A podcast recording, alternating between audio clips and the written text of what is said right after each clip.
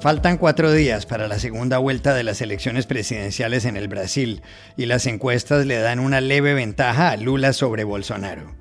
¿Se puede confiar en ellas? Hablamos con Samantha Pearson, corresponsal de The Wall Street Journal. La nueva jefa del gobierno italiano, Giorgia Meloni, cuyo partido tiene orígenes neofascistas, habló ayer ante el Parlamento y dijo que nunca ha simpatizado con los autoritarismos. ¿Qué concluir de esto? Francesco Olivo, del diario La Stampa, nos dio las claves. No se equivoquen, el deporte de moda en Estados Unidos es el pickleball. Bill Gates, Tom Brady y LeBron James están enloquecidos con él. ¿Por qué engancha tanto? Gema García de la Asociación Española de esta disciplina nos lo explicó. Hola, bienvenidos a El Washington Post. Soy Juan Carlos Iragorri, desde Madrid. Soy Dori Toribio, desde Washington, D.C. Soy Jorge Espinosa, desde Bogotá. Es miércoles 26 de octubre y esto es todo lo que usted debería saber hoy.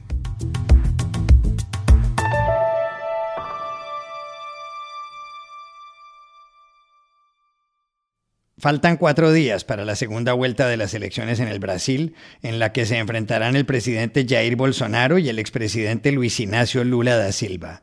En la primera vuelta, el 2 de octubre, Lula obtuvo el 48% de los votos y Bolsonaro el 43%. Las encuestas más recientes parecen darle a Lula, del izquierdista Partido de los Trabajadores, una ventaja de entre 5 y 9 puntos porcentuales. La de la firma Atlas le concede a Lula el 52% y a Bolsonaro, del derechista Partido Liberal, el 46%.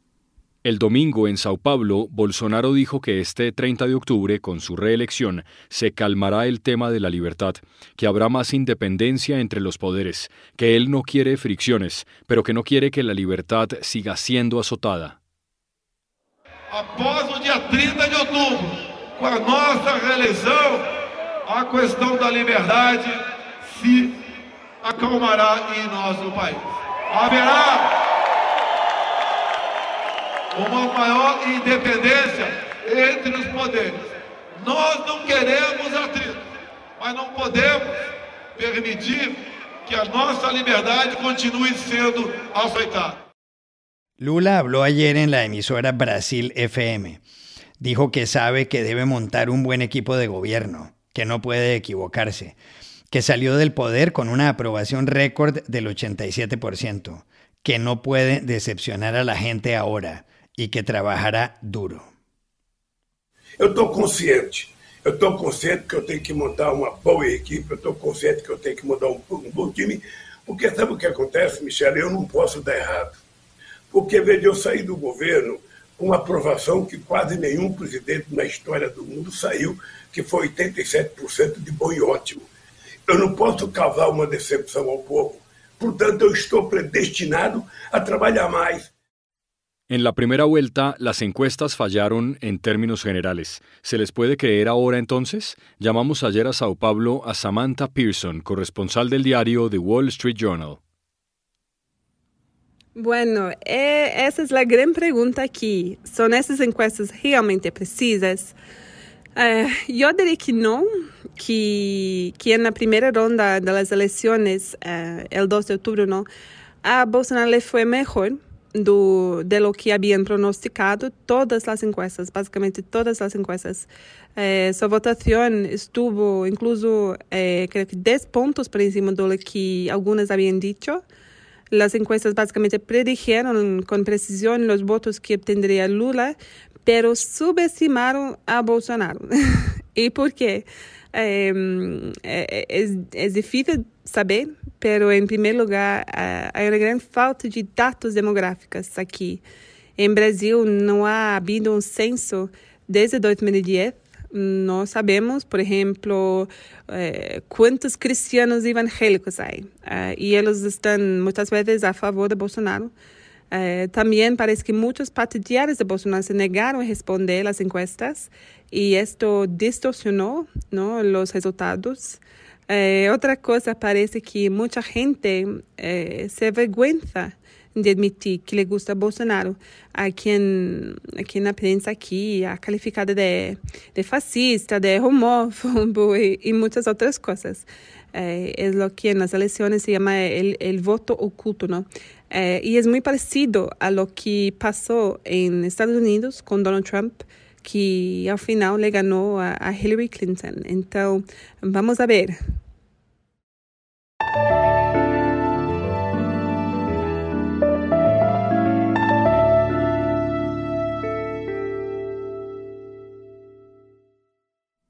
Por primera vez en su historia, Italia tiene desde el domingo una mujer como presidenta del Consejo de Ministros, es decir, como jefa del gobierno. Se trata de Giorgia Meloni, de 45 años, líder del partido Hermanos de Italia, movimiento con orígenes neofascistas.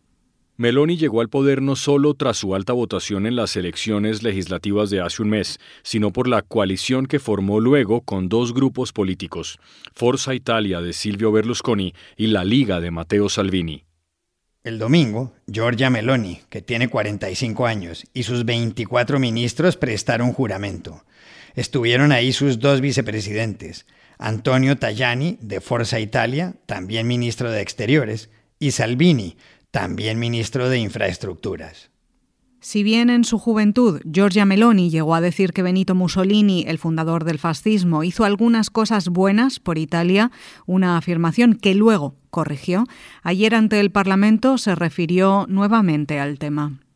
Meloni dijo en el que ya se considera uno de sus discursos importantes lo siguiente, a pesar de lo que instrumentalmente se ha sostenido, nunca he sentido simpatía o cercanía hacia regímenes antidemocráticos, por ningún régimen, incluido el fascismo. A dispetto di quello che strumentalmente si è sostenuto, non ho mai provato simpatia o vicinanza nei confronti dei regimi antidemocratici, per nessun regime, fascismo compreso. En su discurso, con el que se puso en marcha su investidura y ante el presidente de la República, Sergio Mattarella, Giorgia Meloni dejó claro su apoyo a la OTAN y a la Unión Europea y su rechazo a la invasión rusa a Ucrania ordenada por Vladimir Putin.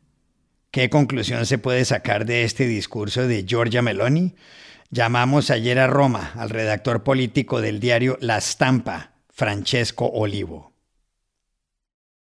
Yo creo que la parte más relevante del discurso de Giorgia Meloni ha sido esta búsqueda permanente entre uh, un tono institucional, uh, mandando mensajes a las instituciones europeas, al mundo, digamos, de la financia, a la OTAN, el posicionamiento de Italia sobre la guerra de Ucrania. Y al mismo tiempo pero Meloni ha, en este discurso ha reivindicado la, el legado de la historia uh, de la derecha, extrema derecha italiana, que nunca había logrado uh, llegar en un puesto tan importante y relevante como la presidencia del gobierno. Así que para ellos es un hecho histórico, ella lo ha subrayado muchas veces, incluso digamos con un tono más emotivo a veces. Mm, y, esta búsqueda permanente de un equilibrio ha sido la, digamos, la, mm, siempre eh, lo, ha subrayado durante la campaña electoral y, sigue haciéndolo uh, en su primer discurso de, primera um, ministra. Y yo creo que um, el tema de la condena al fascismo um, es relevante porque ella tenía que decir algo, lo ha dicho de forma, digamos, muy, muy rápida, la condena no ha sido profunda, eh, pero, pero claro que la, las palabras son claras. Y así que um, claramente no es verdad que la historia de su derecha, de la derecha de Giorgia Meloni, no tiene nada que ver con el fascismo, sí que lo tiene, lo ha Uh, digamos, mm, es muy, muy sencillo uh, buscar documentos y, sobre, sobre esto, eh, pero, pero sí que estamos en otra pantalla y ella ha empezado su curso diciendo que, digamos, nadie tiene que tener miedo a, a, esta, a esta derecha, las mujeres, los colectivos LGTB y, y bueno, eh, que los derechos fundamentales, civil, los derechos civiles no, no están en, en, en riesgo con, con, su gobierno. Así que digamos que, mm, como siempre en los discursos de Giorgia Meloni, hay una, digamos, eh, este constante equilibrio entre uh, tono institucional y tono reivindicativo.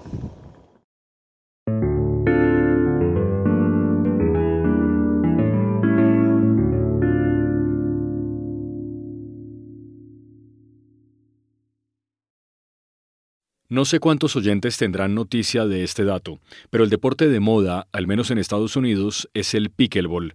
Lo que está pasando con este juego es asombroso y muchos aficionados al tenis están furiosos.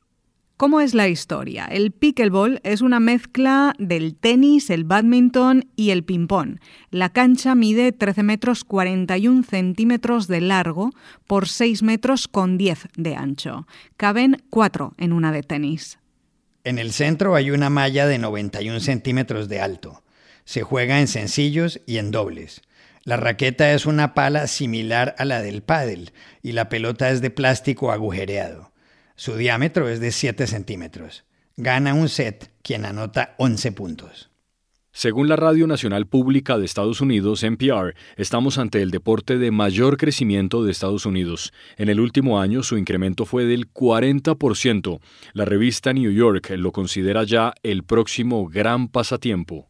Pero no solo eso. Hace pocas semanas, Tom Brady, la superestrella del fútbol americano, dijo que había estado buscando cómo seguir en el mundo del deporte después de sus 40, 50 o 60 años y que pudo encontrar la respuesta, el pickleball. Brady dijo además que ha decidido comprar un equipo en la Liga Nacional de Pickleball, la NPL por sus siglas en inglés, y que llega para competir, para dominar este deporte. Look, I've been trying to find a way to extend my professional sports career beyond my 40s, even into my 50s, 60s, 70s, as long as I can, right? And I think I got the answer. Seems like everyone else has the answer too pickleball. I'm super excited to announce that I'm officially joining the MLP family. We're going to keep bringing awareness of this thing all around the country, all around the world. And look, I'm coming to dominate the sport, all right? Otros deportistas de élite estadounidenses han decidido comprar unos de los 12 equipos de pickleball. Entre ellos está nada menos que el astro de la Liga Nacional de Baloncesto, la NBA, LeBron James. También hay empresarios. El fundador de Microsoft, Bill Gates, dijo en julio que está asombrado de que un juego que se inventó hace 50 años esté de moda. Un juego, según él, sofisticado y que divierte y distrae a la gente. So it's kind of stunning that 50 years after it's invented, it starts to take off and now has incredible momentum. It's quite a sophisticated game. My family's played a lot of pickleball. So when people beat us, we're like, what? It's a game, it's fun. It's definitely a game of concentration, which is why it's distracting from whatever else is going on. El pickleball fue inventado en el verano de 1965. Tres padres de familia, Joel Pritchard, Bill Bell y Barney McCallum para quitarles el aburrimiento a sus familias en Bainbridge Island, en Seattle, sacaron las raquetas y la malla que se encontraron y empezaron a jugar. En Estados Unidos hay 10.000 lugares para practicarlo. Hay incluso restaurantes en cuatro estados que se llaman Chicken and Pickle y que tienen canchas. Y en algunas partes la gente quiere jugar sobre las pistas de tenis, incluso pintando las líneas de suelo con tiza. La enorme cantidad de solicitudes de que se construyan más pistas públicas en un país donde casi 5 millones de personas juegan ya pickleball ha suscitado el enfado de miles de tenistas que han calificado el crecimiento del nuevo deporte como una gangrena. ¿Por qué seduce el pickleball? Hablamos ayer con Gema García, profesora de este juego en la Asociación Española y en la Asociación Madrileña de Pickleball. Pues una de las características que más engancha al pickleball es porque cuando tú entras en una pista a probar el deporte, ves que los materiales son muy ligeros y las dimensiones de la pista no son demasiado grandes, lo que permite que desde el principio eh, consigas unos peloteos y tu nivel de frustración sea bastante bajo. Al final no requieres demasiada condición física ni potencia porque los desplazamientos son cortos y lo que es más son estrategia para realizar intercambios más divertidos es inclusivo, intergeneracional y sobre todo muy social. Y eso también es otra de las cosas que facilitan que haya cada vez más jugadores. Se realizan quedadas muy numerosas eh, para todas las, eh, todas las edades y todos los niveles y se pueden ver partidos de gente de diferentes edades jugando en las mismas pistas. Y como los partidos mm, no son demasiado largos, pues hay intercambio de parejas y así hace que se conozca a mucha gente y todo esto sea el boca a boca que va creciendo que haya más jugadores. Al final eh, también se facilita que se puede jugar en indoor o en outdoor y que solo necesitas una superficie lisa dura, unas palas, unas bolas y con la red portátil se pueden aprovechar muy bien las instalaciones. Al final caben cuatro pistas de piquebol en una de tenis. Y otra de las cosas por las que engancha mucho, sobre todo, es ver que puedes hacer este deporte hasta bastante edad, porque hay competiciones desde niveles muy bajos hasta niveles más altos y para todas las edades, con lo cual te permite tener esa motivación de poder seguir compitiendo hasta que el cuerpo aguante.